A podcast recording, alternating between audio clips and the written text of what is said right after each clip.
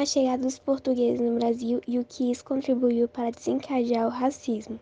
Com a chegada dos portugueses no Brasil e início da colonização, a cultura europeia foi introduzida à força nos povos indígenas, e as missões de campanha de Jesus, formadas por padres jesuítas, vieram para o Brasil com o intuito de catequizar os índios. O sociólogo Sérgio Buarque de Holanda, um dos maiores sociólogos do período pré-científico do Brasil, dedicou-se a entender a formação plural do povo brasileiro. Vivendo em Berlim e em outras cidades europeias, o pensador percebeu o quanto o povo brasileiro é diversificado, em comparação ao povo europeu, sumariamente homogêneo. O primeiro e mais difundido livro de Sérgio Buarque, Raízes do Brasil, trata da formação do povo brasileiro, baseada em uma visão muito controversa que foi objeto de críticas e elogios ao longo do século XX. Destacamos dois elementos importantes na estrutura do livro: o tradicionalismo brasileiro e a urbanização do Brasil, que caminhava para a constituição de um Estado burocrático, de fluxo diferente da sociedade personalista que o precedia.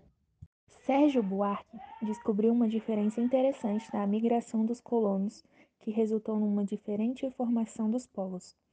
Enquanto os colonos norte-americanos, provenientes da Inglaterra, foram para as terras da América do Norte com suas famílias, os primeiros colonos portugueses vieram para o Brasil acompanhados de expedições aventureiras composta apenas por homens.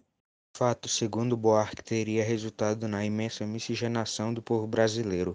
Colonos portugueses supostamente relacionaram-se com negros e índias, formando uma população miscigenada. O traço mais forte da formação do povo brasileiro, identificado pelo sociólogo de Sérgio Buarque, foi a questão da prioridade das relações privadas em relação às relações públicas. No século XVII, devido ao grande número de engenhos da cana-de-açúcar, os europeus começaram a capturar e trazer os negros africanos à força para o Brasil como escravos. Esses tiranicamente escravizados trouxeram consigo elementos da sua cultura e de seus hábitos, como as religiões de matriz africana, a sua culinária e seus instrumentos musicais. A escravidão entre os filósofos tem a justificativa por ser útil não só ao senhor, como também ao escravo. Por esse motivo, Aristóteles considerava a escravidão como uma das divisões naturais da sociedade, semelhante à divisão entre homem e mulher como a quem é naturalmente disposto ao comando e quem é naturalmente disposto a ser mandado. É graças à união que ambos podem sobreviver. Vamos explorar um pouco mais as ideias do filósofo sobre escravidão. Por natureza, os seres humanos são diferentes desde o nascimento. O escravo, por natureza, é aquele que não pertence a si mesmo, mas a um outro, sendo sua propriedade.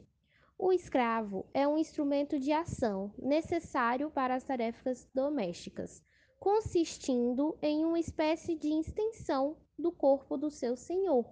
Na visão aristotélica, claramente o escravo não era um ser humano igual ao seu senhor. Seu fim é prestar ao senhor um determinado tipo de serviço socialmente instituído. Portanto, ele é claramente diferente, inferior. Sua relação não é pautada pela amizade própria dos homens livres, mas pela autoridade despótica exercida pelo senhor, de cuja ação depende da, pró da própria vida do escravo. Então percebemos que o racismo vem enraizado na nossa cultura há muito tempo, e assim como Sérgio Buarque e Aristóteles, ainda hoje existem pessoas que acham que essa discriminação é normal.